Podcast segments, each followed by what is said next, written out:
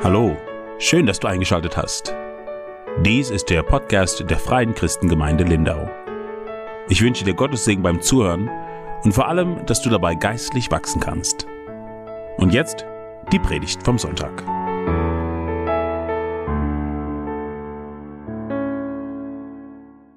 Ja, einen wunderschönen guten Morgen allerseits. Äh, gesegnetes neues Jahr, glaube ich, darf ich auch noch sagen. Ähm, schön euch zu sehen. Jetzt möchten wir gemeinsam zum kostbaren Wort Gottes kommen und ich lade euch ein, mit mir ähm, die Bibel aufzuschlagen. Wir sind ja jetzt bereits schon über die Hälfte des Evangeliums, des Lukas-Evangeliums gereist, aber wir haben es nicht eilig. Wir, wir nehmen uns die Zeit, weil wir wollen alle wundersamen Realitäten und glorreichen Wahrheiten für uns auch nehmen. Und ich lade euch ein, mit mir aufzustehen und die Verse Lukas 12, die Verse 13 bis 21 zu lesen. Ich lese aus der Schlachter 2000. Ab Vers 13. Es sprach aber einer aus der Volksmenge zu ihm, Meister, sage meinem Bruder, dass er das Erbe mit mir teilen soll. Er aber sprach zu ihm, Mensch, wer hat mich zum Richter oder Erbteiler über euch gesetzt? Er sagte aber zu ihren, Habt Acht und hütet euch vor der Habsucht, denn niemandes Leben hängt von dem Überfluss ab, den er an Gütern hat. Und er sagte zu ihnen ein Gleichnis und sprach, das Feld eines reichen Mannes hatte viel Frucht getragen, und er überlegte bei sich selbst und sprach, was soll ich tun, da ich keinen Platz habe, wo ich meine Früchte aufspeichern kann?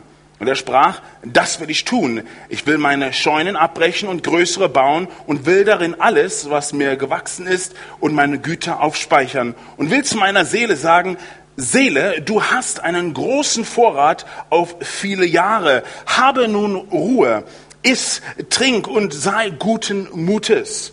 Aber Gott sprach zu ihm, du Narr, in dieser Nacht wird man deine Seele von dir fordern und wem, wem wird gehören, was du bereitet hast. So geht es dem, der für sich selbst Schätze sammelt und nicht reich ist für Gott. Amen. Nehmt doch bitte Platz. Das, der Titel der Predigt heute Morgen lautet Das Verhängnis des Materialisten. Das Verhängnis des Materialisten. Wie wir bereits gelernt haben aus dem Lukas-Evangelium, ist Jesus ja gekommen, der Sohn Gottes, der Erlöser, der Messias, um den Sündern die Gnade zu geben, um Vergebung ihrer Sünden, um ewiges Leben zu schenken. Er kam, um die gute Nachricht der Erlösung zu bringen. Und natürlich zog Jesus mit seiner Botschaft, mit seinen Wundern große Menschenmengen an. Aber im Laufe seines Dienstes, im Laufe dieser drei Jahre seiner öffentlichen Arbeit, wurden die Leute nicht mehr so ganz so neugierig oder interessiert, sondern mehr und mehr feindselig und sie haben ihn und sie haben seine Botschaft abgelehnt. Sie waren nicht mehr interessiert, sie waren nicht mehr neugierig, sondern immer mehr ihm gegenüber feindselig. Aber, wie wir von Simon letzte Woche gehört haben, waren die Menschenmassen immer noch riesig. Vers 1, da heißt es, dass viele Tausende da waren. Tatsächlich im Urtext heißt es, viele Zehntausende von Menschen haben ihn gefolgt. Und trotz seiner Wunderkraft, trotz seiner Anziehungskraft seiner Person, waren die Menschen auf die Verdrehung der Schriftgelehrten und Pharisäer, haben sich darauf eingelassen und glaubten, dass er, Jesus, nicht von Gott sei, sondern von Satan. Und immer mehr Menschen glaubten dies damals und aber auch heute noch. Sie denken, dass Jesus, weil er ja gegen die, Religion, die jüdische Religion gesprochen hat, von Satan sein muss, da sie ja die jüdische Religion und als jüdisches Volk Gottes Volk waren, haben sie gedacht, sie sind von Gott und er nicht.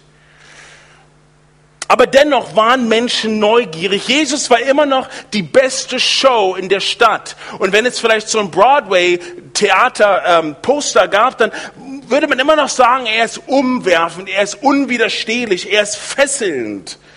Und sie folgten ihm. Vielleicht jetzt folgten sie ihm, weil sie in eine Falle äh, fangen wollen, wo er ihre Rituale, ihre Regeln, ihre Gesetze verstoßt.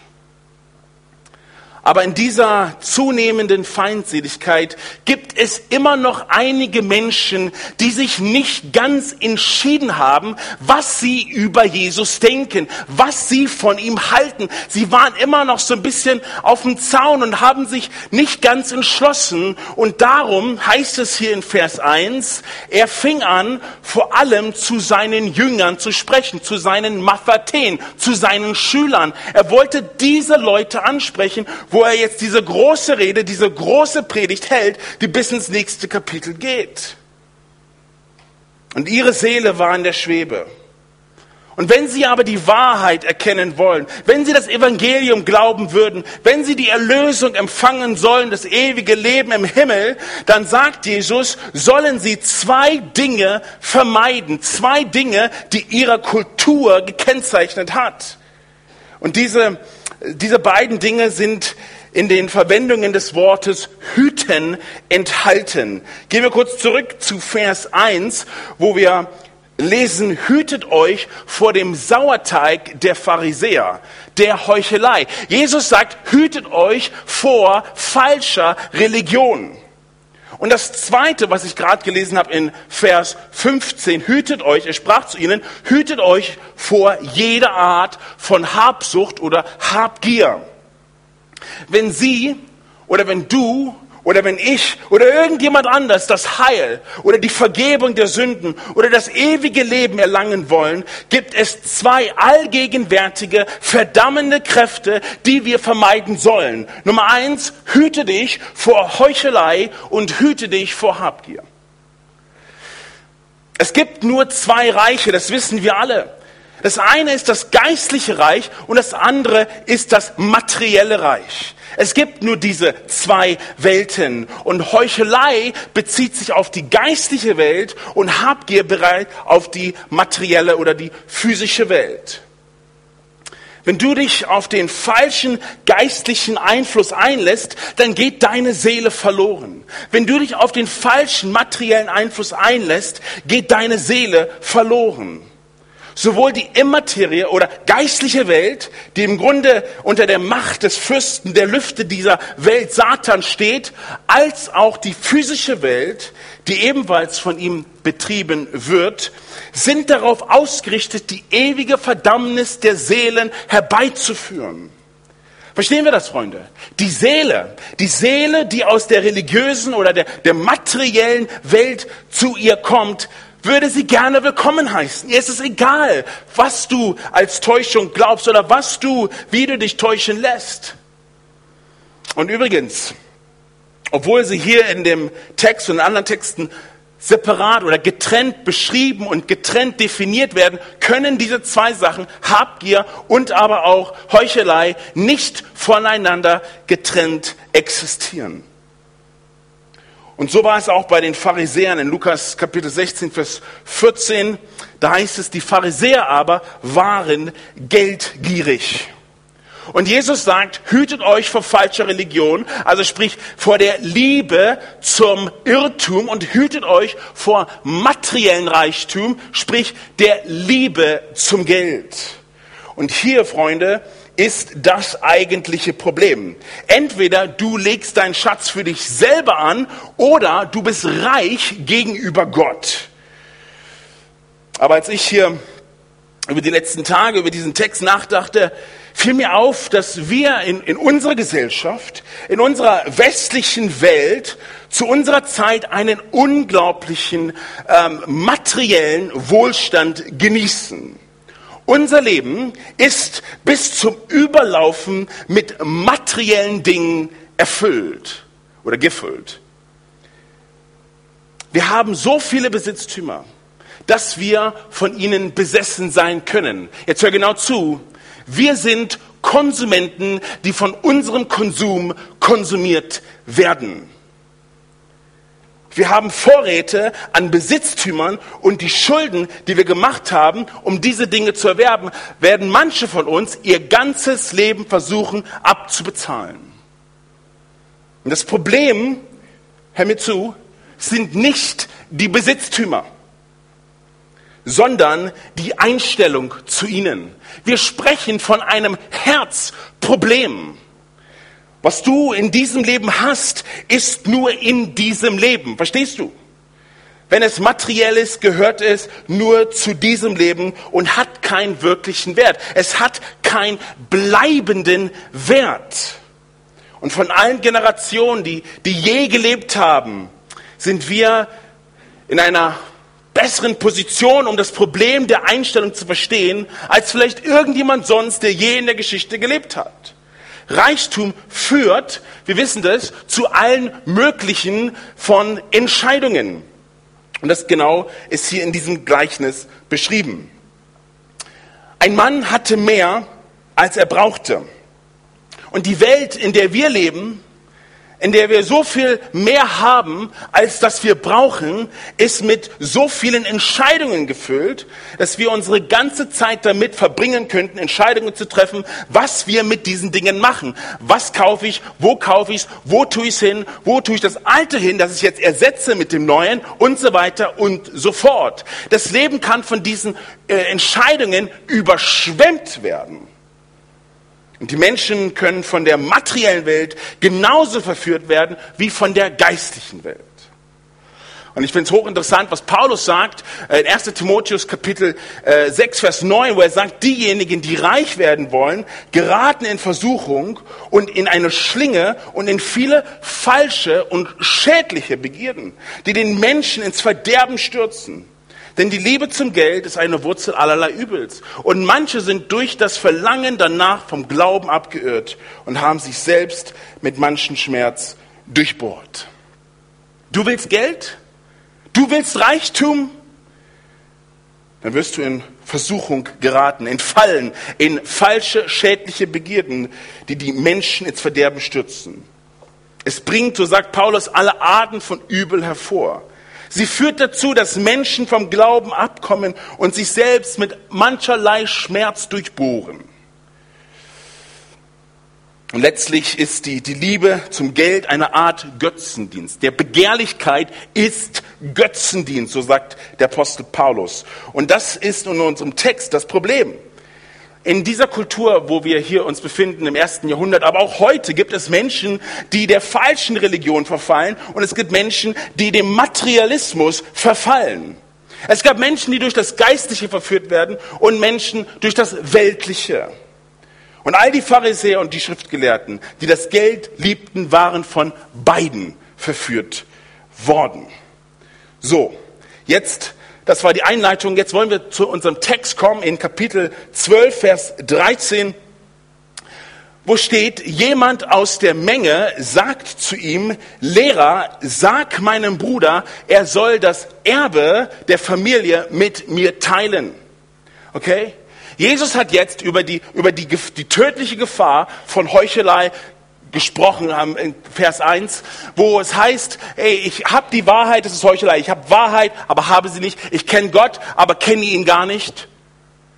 Und er warnt die Heuchler davor, dass alles, was sie verbergen, aufgedeckt wird. Ja, Vers 2 und 3. Was immer sie im Dunkeln gesagt haben, wird ins Licht gebracht. Was immer sie in ihrem stillen Kämmerlein gesagt haben, wird von den Dächern proklamiert werden. Und er hat sie gewarnt, dass sie sich nicht darum kümmern sollen, was die Menschen sagen, wenn sie schlimmstenfalls deinen Körper töten können, aber du sollst dich besser davor fürchten, was Gott denkt, der deine Seele in die Hölle schicken kann, schicken kann. Er ruft sie zu einer ernsten Überlegung auf, was ihr Leben ist. Und Gott dieser Gott, der, der jeden Sperling, so wie Lietsche vorhin sagte und auch Simon letzte Woche, oder jedes Haar auf deinem Haupt kennt, weiß, dass keine Information ohne sein Wissen an ihm vorbeigehen wird. Er hat davon gesprochen, den Sohn Gottes zu ehren, Vers 8 und 9, mich, den Menschensohn, der von den Menschen bekennen und dann vom Menschensohn vor den Engeln Gottes bekannt werden, anstatt ihn zu verleugnen und vor den Engeln Gottes verleugnet zu werden. Er sagt hier, verschaffe dir eine himmlische Perspektive. Du sollst verstehen, dass Gott der Richter ist und Christus der Retter. Und dann spricht er auch über den Heiligen Geist Und wie wichtig es ist, die Offenbarung des Heiligen Geistes über Christus nicht zu lästern. Denn wenn du die Offenbarung des Heiligen Geistes nicht annimmst, kannst du Christus nicht kennen. Und wenn du Christus nicht kennst, kannst du Gott nicht kennen. Und das sind sehr ernste Themen. Und hier spricht er darüber, dass der Heilige Geist der, der, der, Lehrer der Wahrheit ist, der hinter der Wahrheit Christus selbst steht und dir die Wahrheit vor Augen führt. Selbst in der schlimmsten Verfolgung ist er da. Und er spricht, Jesus hier spricht über diese erhabenen Dinge aller Dinge, über die Dreieinigkeit und mitten in seiner Rede kommt ein Mann und sagt, hey, Lehrer, Sag meinem Bruder, er soll sein Erbe mit mir teilen. Was für ein Materialist. Er kann es eigentlich kaum abwarten, dass, dass Jesus aufhört, über äh, Himmel und Hölle und Erlösung und Gott und Vergebung zu sprechen, damit er zu den guten Dingen kommt, die ihn beschäftigen. Er interessiert sich nicht für das Geistliche. Er kann es nicht abwarten, bis Jesus dann das Thema wechselt. Ihm ist egal, dass, dass, dass, dass, dass, was der Himmel beeinflusst. Er ist auf die Erde fixiert. Und was hat ihn da veranlasst? Das Wort Lehrer im griechischen Didaskale. Ich werde jetzt einige griechische Wörter mal erwähnen, einfach um es zu zeigen, wie deutlich Jesus hier seine Aussagen macht. Didaskale heißt Lehrer im Griechischen und er identifiziert Jesus als Lehrer oder als Rabbiner. Und normalerweise haben in der damaligen Kultur Rabbiner auch solche zivile Angelegenheiten erläutert. Ja, sie waren ja die Gelehrten. Und so bewegt sich eigentlich diese Bitte oder vielleicht sogar dieses, diese, diese, dieser Befehl, der dieser Mann Jesus gegenüber gibt, in einer, in einer gewissen kulturellen Erwartung. Sag meinem Bruder, er soll sein Erbe mit mir teilen. Und ich vermute mal, dass der Bruder mitten in der Menschenmenge ist, damit, damit Jesus ihm das auch sagen kann. Sagt, sag meinem Bruder, er soll mit mir sein Erbe teilen. Er hat das Gefühl, dass ihm was zusteht, was er nicht hat, dass er ein Teil dieses Erbe verdient hat. Und dieser Mann ist gierig und er begehrt auf und er will, dass Jesus mit Autorität spricht. Und dann in Vers 14, er sagte zu ihm, Mensch, wer hat mich zum Richter über dich ernannt? Das ist eine sehr, sehr unsympathische Antwort. Was Jesus hier sagt ist, du bist ein Fremder. Ich kenne dich gar nicht. Wir haben gar keine Beziehung miteinander. Wer hat mich zum Richter oder zum Schlichter über dich ernannt? Jetzt alle Bibelschüler hier unter uns wissen, dass, dass, dass Christus der, der, der Richter äh, am Ende der, der Zeit, am Ende der Geschichte sein wird. Johannes Kapitel 5, aber das ist ein geistliches Gericht. Und Jesus wird eines Tages die ganze Erde richten, aber das ist ein geistliches Gericht, was über die Seelen geht. Wenn es aber um wirtschaftliche Angelegenheiten geht, wenn es um Familienangelegenheiten geht, wenn es um soziale Angelegenheiten geht, wenn es um Verteilung des Reichtums miteinander geht, wenn es um irgendwelchen Besitz auf Erden geht, trifft Jesus, hör zu, keine Entscheidung. Aber er zögert nicht eine Sekunde, eine Entscheidung über den geistlichen Zustand dieses Mannes zu treffen. Und das ist, wo Jesus immer hingeht. Aber das Recht, die Wirtschaft, das Zivilrecht, die Gesellschaft, Jesus sagt, mein Reich ist nicht von dieser Welt. Und so sehen wir in Vers 15 die Ermahnung. Und dann sehen wir gleich die Anekdote, Punkt 2 und Punkt 3, wir sehen die Anwendung. Die Ermahnung hier, er sagt zu ihnen, hütet euch. Er spricht zu der, der ganzen Menschenmenge, hütet euch vor jeder Form der Habgier. Wir hatten ja gerade in Vers 1 über den Sauerteig der Pharisäer, also sprich der Heuchelei, hat er gesagt, hütet euch. Und hier sagt er, hütet euch vor Habgier. Und das, Freunde, ist die Ermahnung die das geistliche Problem aufdeckt. Hüte ist das Wort horate. Er sagt, das heißt, es ist ein Imperativ Präsens, wen es interessiert. Siehe, merke, beobachte und dann hüte dich. Fulasso, ein militärischer Begriff. Sei wachsam gegen jede Art oder jede Form von Habgier. Aller Begehrlichkeiten, Pleonaxis. Aller Begehrlichkeiten. Und das, das Wort im Grunde könnte übersetzt werden, ein unmäßiges Verlangen nach Reichtum, Habgier, Erpressung, Intrige gehört übrigens auch dazu. Das ist genauso verderblich wie falsche Religion. Das ist Durst. Es ist Durst nach mehr. Es ist, als ob man Salzwasser trinken würde. Desto mehr man trinkt, desto durstiger wird man.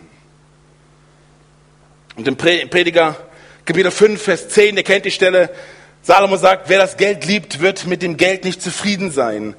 Und wer den Überfluss liebt, wird seinem Ertrag nicht Menschen, die das Geld anbeten, Menschen, die das Geld lieben, die den Einfl Überfluss lieben und den Besitz lieben, sind nie zufrieden, wenn sie ihn haben. Es ist, als ob du Salzwasser trinkst.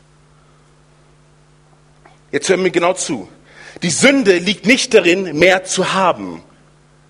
Die Sünde liegt darin, unzufrieden zu sein.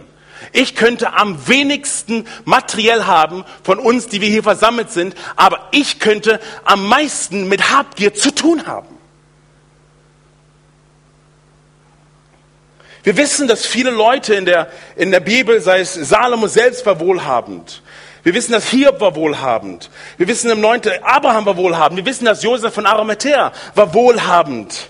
Es gab viele Leute im Neuen Testament, die wohlhabend waren. Wenn wir uns erinnern an der Apostelgeschichte, gab es, die Gemeinde hat sich versammelt. Wo? In den Häusern von Leuten aus der Gemeinde. Das heißt, sie hatten groß genügende Häuser, wo sie alle versammeln können. Leute waren wohlhabend, auch damals, und das ist keine Sünde. Es geht nicht darum, was du hast, sondern darum, wie du mit dem, was du hast, umgehst. Und genau davor warnt hier die Schrift. Sie warnt vor Habgier. Sie warnt vor Begehrlichkeit und dem Verlangen nach mehr. Wer, wer das Leben als Erwerb von materiellen Besitz definiert, be, definiert, begeht die Todessünde der Kreatur und nicht dem Schöpfer zu dienen. Römer 1,25. Hütet euch davor, sagt Jesus. Und hier ist der Grund. Denn auch wenn jemand Überfluss hat, besteht sein Leben nicht aus seinem Besitz. Selbst wenn du mehr als genug hast, bedeutet das noch lange nicht echtes Leben. Und übrigens, das Wort Leben im Griechischen kann zwei verschiedene Bedeutungen haben. Einmal das Wort Bios, also sprich einfach Leben im Gegensatz zu Tod. Das könnte übersetzt werden als Existenz. Aber hier verwendet er das Wort Zoe. Und es umfasst alles, was das Leben lebenswert macht. Alles, was echtes Leben ist. Zufriedenheit, Erfüllung, Sinn, Zweck, Genuss. Und er sagt, selbst wenn du einen Überschuss hast, macht das das Leben nicht wirklich lebenswert. Das sorgt nicht dafür, dass du wirklich leben kannst. Das Leben, das er hier meint, natürlich ist das ewige Leben.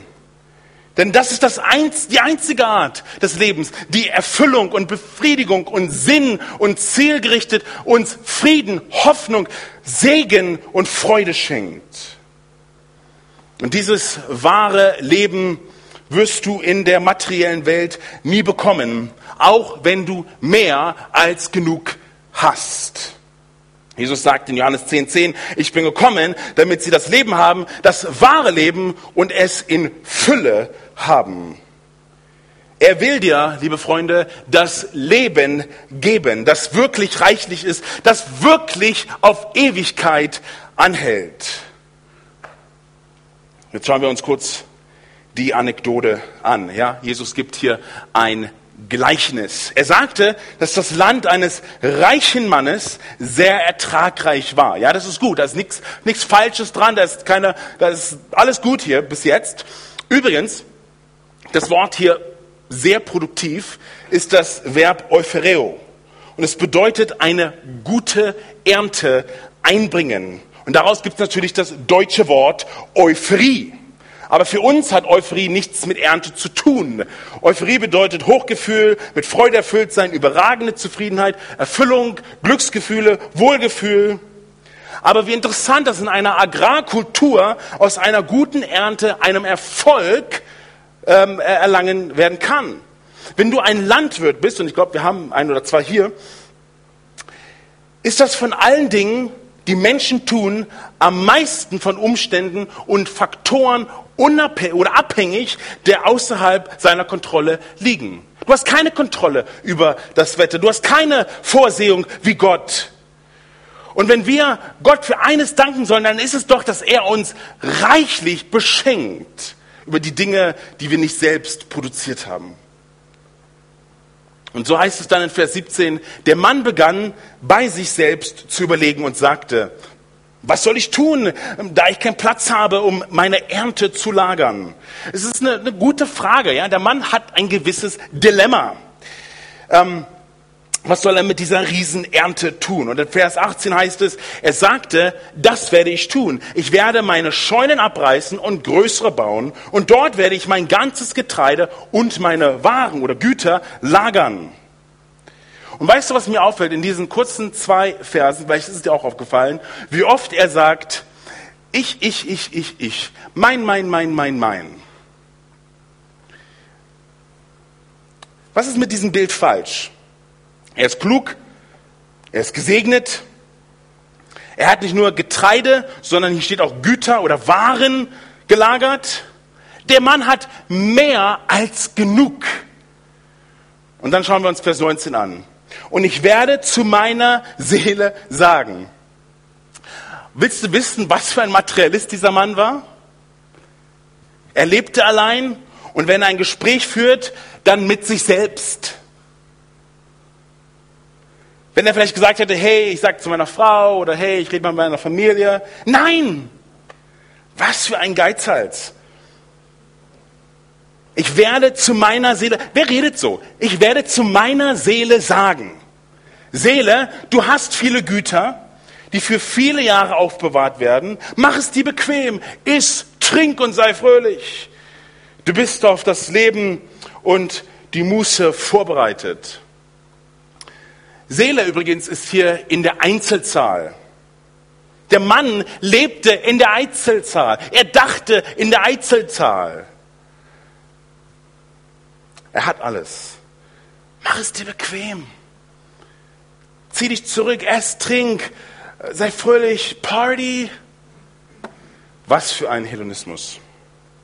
Als Jesus diese, diese Geschichte erzählt, überlege ich, was hat der Mann eigentlich in der, in der Menge, in dieser Volksmenge darüber nachgedacht, als er dieses Gleichnis hört? Ich vermute mal, dass er sich gefreut hat, dass er vielleicht sogar selbst dieser Mann sein möchte und deshalb dann auch die Frage stellt. Aber das Problem, der Mann war ja nicht allein. Da war ja eine riesen Menschenmasse und das Problem dieses Mannes in, hier in der Geschichte ist, dass er drei Dinge vergessen hat. Nummer eins, er hat Gott vergessen. Nummer zwei, er hat andere vergessen. Und Nummer drei, er hat seine eigene Sterblichkeit vergessen. Oh, das sind Dinge, die wir nicht vergessen sollten. Und dann kommt die Überraschung und so häufig in den Konfrontationen, die Jesus hat, Vers 20, Gott aber sprach zu ihm, du gedankloser, unwissender, ohne Wissen und Wahrheit, du Narr. Noch in dieser Nacht wird deine Seele von dir gefordert. Und wer wird nun besitzen, was du bereitet hast. Oh, das ist der größte Albtraum eines Materialisten. Jemand anders bekommt alles, was ich habe. In dieser Nacht wird deine Seele von dir verlangt. Im Griechischen ist es tatsächlich so, heißt es, in dieser Nacht verlangen sie deine Seele. Ja, es ist ein alter rabbinischer Ausdruck, ähm, gebräuchlicher Pluralform, die von den Rabbinern verwendet wurde, um die Handlung Gottes zu bezeichnen. Denn Gott ist ein Plural, ja, Elohim, okay? Sie, Gott, die Dreieinigkeit, Diese Dreieinigkeit, die sich vor wenigen Minuten noch kurz, wo er sich bezogen hatte, sie werden deine Seele heute Nacht fordern. Wie falsch es doch ist, großartige Pläne zu schmieden und dabei Gott zu vergessen, andere zu vergessen oder seine eigene Sterblichkeit zu vergessen. Jakobus, ihr kennt die Stelle, sagt, kommt her, die ihr sagt, heute oder morgen gehen wir in diese oder jene Stadt und verbringen dort ein Jahr, machen Geschäfte und verdienen Geld. Ihr wisst ja nicht, wie euer Leben morgen aussehen wird. Du bist nur ein Dunst, der kurz auftaucht und dann wieder verschwindet. Wie ein, Dum äh, ein Kaffeequalm. Du sollst sagen, wenn der Herr will, wenn wir leben und dieses oder jenes tun. Du sollst sagen, wenn der Herr es will. Und wenn du dann sagst, so der Herr will, solltest du darauf achten, dass du mit dem Herrn im Reinen bist. Er, also Jesus, sagt in der Geschichte zu diesem fiktiven Mann, Gott hat gesagt, heute noch in dieser Nacht wird deine Seele von dir gefordert. Und wer will nun besitzen, was du bereitet hast? Ich glaube, Jesus bezieht sich wieder zurück auf alte testamentliche Schriften, Prediger 2, 18 und 19, in dem es heißt, hör kurz zu, so hasste ich all die Früchte meiner Arbeit, für die ich mich unter der Sonne abgemüht hatte. Denn ich muss sie dem Mann überlassen, der nach mir kommen wird. Und wer weiß, ob er ein Weiser oder ein Narr sein wird. Doch er wird die Kontrolle über alle die Früchte meiner Arbeit haben, für die ich mich unter der Sonne abgemüht habe, um, um weise zu handeln. Auch das ist Eitelkeit. Und dann sagt er, ich verzweifle an all den Früchten meiner Arbeit, für die ich mich unter der Sonne abgemüht habe. Wisst ihr, was der Salomo hier sagt? Ich habe all diesen Reichtum. Und weißt du, was passieren wird? Ich werde es einem Dummkopf überlassen. Du solltest, wir sollten unsere Sterblichkeit berücksichtigen. Und die Anwendung hier in der Geschichte, das ist der letzte Punkt, Punkt 1, äh, Vers 21. So ist der Mann, der sich einen Schatz anlegt. Er ist ein Narr, er ist gedankenlos, er, er, weil er nicht an Gott gedacht hat, weil er nicht an andere gedacht hat, weil er nicht an seine eigene Sterblichkeit gedankt hat. Und dann ist er schon tot. Ich glaube, keiner von uns hat je einen Leichenwagen gesehen, der hinter sich einen Umzugswagen zieht. Du kannst nichts mitnehmen.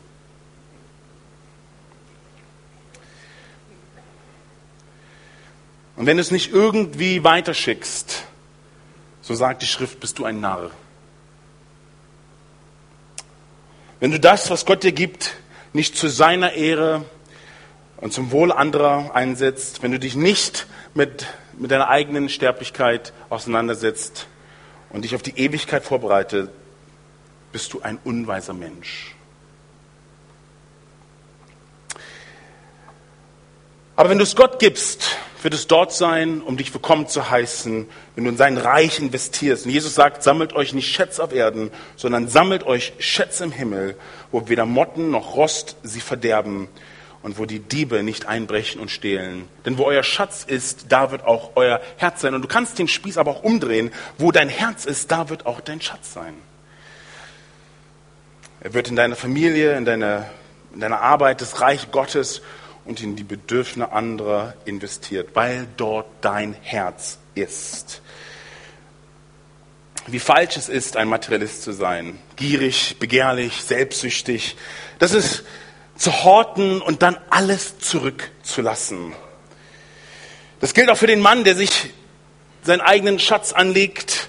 Es geht nicht darum, hör mir genau zu, es geht nicht darum, wie viel du hast. Manche sind reichlich gesegnet und praise the Lord.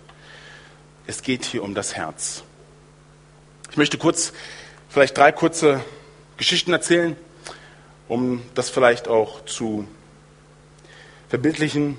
Ich habe ja eine recht große Familie, ich habe ja acht Geschwister und ähm, wir sind in einer kleinen Gemeinde aufgewachsen, die jedes Jahr für die Kinder eine Freizeit gemacht hat im Ausland. Und das, dann sollten sie Bibel lehren und Gemeinschaft und so weiter haben. Es war wirklich, also wo sie es beschrieben haben, ein Traum. Nur weil wir so viele Kinder waren und meine Mutter alleinerziehend war, war es unmöglich für uns dorthin zu gehen von, von der finanziellen Seite aus. Und wir wollten so gern dahin. Eine alte Frau, die auch zur Gemeinde gehörte, hatte aber auf dem Herzen ganz stark, dass sie die Leute unterstützt, die sozial schwach waren. Und sie hat ein Erbe hinterlassen an die Gemeinde, dass Projekte oder äh, Aktivitäten wie diese unterstützt werden können. Und ich durfte oft mitreisen durch, dieses, durch diese Investition dieser Frau. Und es war auf diesen Kinderfreizeiten, wo ich das erste Mal wirklich zum lebendigen Glauben auch kam, da meine Mutter, meine Oma immer für mich gebetet haben und immer mit mir über das Evangelium gesprochen haben und immer mich in die Gemeinde mitgenommen haben. Aber es war in diesen Zeiten, wo Gott mir wirklich begegnet ist. Und ich hätte das nicht ähm, dort erleben können, wenn es nicht für die Investition einer älteren Person war. Einige Jahre später in, in den USA, wo ich aufgewachsen bin, ist ähm, eine Gemeinde, wo wir waren, eine sehr, sehr missionsorientiert und begeistert für Mission. Und ich hatte so ein Ziel in meinem Herzen, dass ich gerne ähm, auch in die Mission möchte. Und auch wieder hier war es ein Missionar, John McKay, ich erinnere mich sehr gut, ein Missionar in Honduras, der eingeladen hat, dass alle, die ein, ein Herz zur Mission haben, mitkommen können und seine Arbeit sehen und schauen, wie Gott dort äh, Arbeit tut. Und auch hier hatte ich mich erst zu diesen Infoveranstaltungen mit angemeldet und dann aber sagte ich, ich werde nicht kommen können. Ich kann dieses Geld, was gebraucht wird, nicht auftreiben. John kam dann irgendwann zu mir und hat zu mir gesagt, Anthony, ich, ich, ich sehe, dass da ein, ein, ein, ein gewisser Drang und auch welchen Segen da ist. Ähm, und ich möchte, dass, dass, dass Gott den Überschuss, was Gott mir gegeben hat an Spenden, investieren, dass du auch diese Möglichkeit hast, diese Mission zu sehen. Und es war auf dieser Reise nach Honduras, wo ich erlebt habe, dass Gott mich in den vollzeitigen Dienst ruft. Auch das war möglich, weil jemand investiert hat in das Reich Gottes. Und dann wusste ich, dass ich auf die Bibelschule gehen soll. Und manche von euch wissen ja, dass äh, Bibelschulen oder äh, Universitäten in den USA relativ teuer sein kann. Ähm, und ich habe gesagt, ich brauche eine Ausbildung. Ich, ich muss ausgebildet werden. Und, und auch hier wusste ich, ich muss große, große Schulden machen, um dieses, um dieses zu äh, erlangen. Und auch dort gab es äh, Leute, die Teil dieser Gründung dieser Schule waren in den 40er Jahren, die ihr ganzes Erbe hinterlassen haben, dass in der Zukunft Schüler unterstützt werden, die ähm, studieren möchten. Natürlich musste man einige Kriterien erfüllen und auch dort wurde ich unterstützt weil Leute gesagt haben, ich möchte in das Reich Gottes investieren. Und wie genial ist es?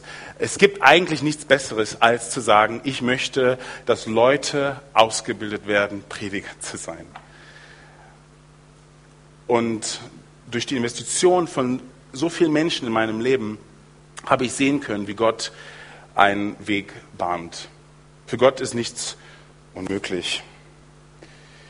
Du musst nur dort investieren, wo die Investition nötig ist. Und daran denken, wenn du mehr hast, als du brauchst, ist die erste Überlegung nicht eine größere Scheune, sondern die erste Überlegung gilt Gott und den anderen. Und sei dir sicher, du hast dich um deine eigene Sterblichkeit gekümmert. Ich, ich kann es nur sagen, ich bin ja jetzt ein Jahr hier in der Gemeinde, schon ein Jahr. Und auch diese Treue und auch diese Großzügigkeit, die sehe ich hier in der Gemeinde. Und ich bin wirklich bewegt über das, was, was Gott euch aufs Herz legt und was Gott hier ermöglicht. Und ich weiß, dass immer mehr auch ähm, Gott segnen wird, als das wir geben. Wir können ihm nie mehr geben, als was wir uns zurücksegnet. Und dafür bin ich sehr dankbar, hier zu sein. Lasst uns Gott danken, dass wir unseren Besitz, unseren Reichtum den Gott für uns bereitgestellt hat, ihn zurückgeben können als, als, als Haushalter, dass sein Reich gebaut ist, dass sein Name proklamiert ist, dass, dass die Menschen zu, zur, zur Wahrheit des Evangeliums kommen.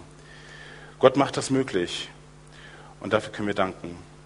Vater, ich danke dir so sehr für diese Botschaft. Ich danke dir, dass du zu uns sprichst, auch heute noch, dass du uns erlaubst, in dein Reich zu investieren, dass wir dir folgen und dienen dürfen, Vater. Bewahre unsere Herzen, Vater, dass wir uns ausstrecken nach mehr von dir, dass wir sehen und, und schmecken, dass, dass du gut bist und dass du uns segnest. Und für die, Vater, wo wir auch vielleicht ähm, mit diesem Thema viel kämpfen und, und viel auch hin und her äh, ge, geworfen sind, dass du uns standhaft machst, dass, dass alles, was wir brauchen, ist das ewige Leben und das Leben, was du versprochen hast. Wir danken dir, Vater. Amen. Vielen Dank fürs Anhören. Wenn du Anregungen hast, Gebet brauchst oder einfach mehr über die FCG Lindau erfahren möchtest, dann schau doch mal auf unserer Website unter www.fcg-lindau.de vorbei. Auch laden wir dich herzlich ein, an unseren Gottesdiensten teilzunehmen, die sonntags um 10 Uhr in unseren Räumlichkeiten stattfinden. Bis zum nächsten Mal. Tschüss.